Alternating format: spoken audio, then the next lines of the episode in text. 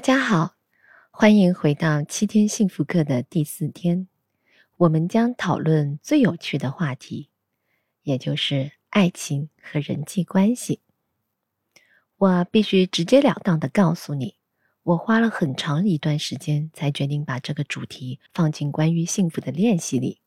我已经断断续续进行了个人成长七年，我习惯于认为幸福存在于我们的内心。这个世界以及我们的现实取决于我们自己的主观观点。当我们谈论人际关系时，我们需要将幸福的力量传递给其他人。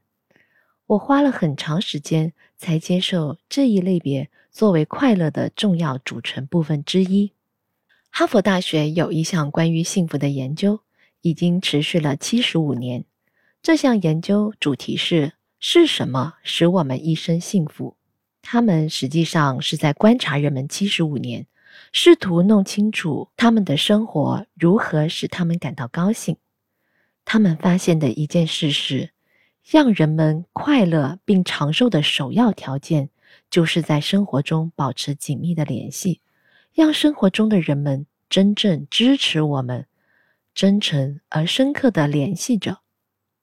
我把爱情与人际关系这个主题放在了关于幸福的练习里，并接受了一个这样的事实：有时我们的幸福并不掌握在我们的手中。几年前，丽莎·尼克尔斯老师曾经带领过一次现场练习，这个练习名称为“核爆炸”。练习是这样的：当时有三百人在一个巨大房间里，他说。想一想你生活中最重要的人，并列出这些人的清单。想一想，如果我告诉你，在十五分钟内这个世界将会毁灭，将发生一系列核爆炸，所有人类将死亡，你有最后十五分钟的时间。这个时候，你想起对你来说很重要的人，你想在世界终结之前告诉他们什么？你还没有告诉他们什么，也许是你如何爱他们，如何欣赏他们，如何真正为他们存在于你的生命而感到感恩。想想那些人，然后想一想，你想在世界毁灭之前告诉他们的最重要的事情是什么？当我们所有人都在努力的完成这项练习，写下名字。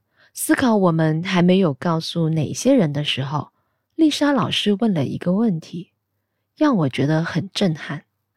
丽莎老师说：“你为什么要等到世界末日？如果你有很重要的话要对你生命中很重要的人说出，为什么要等到核爆炸发生呢？”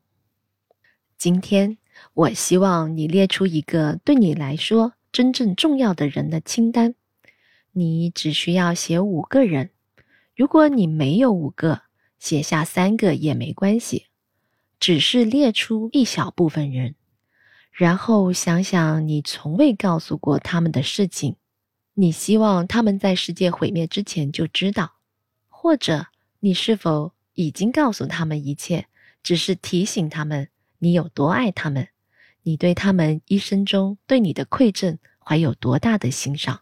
你也可以打电话、写邮件、发微信，或者甚至去邮局寄一张明信片。我几年前一直保有旅行寄明信片给好朋友的习惯。我的一位同龄的好朋友从小一直陪伴着我成长。我希望我的好朋友知道我有多爱他。在我十八岁那年，暗恋一个男生，我犹豫了很长时间，要不要向这个男生表白。我当时怀抱着一个想法，那就是如果明天是世界末日，我会不会因为现在没有向这位男生表白而后悔？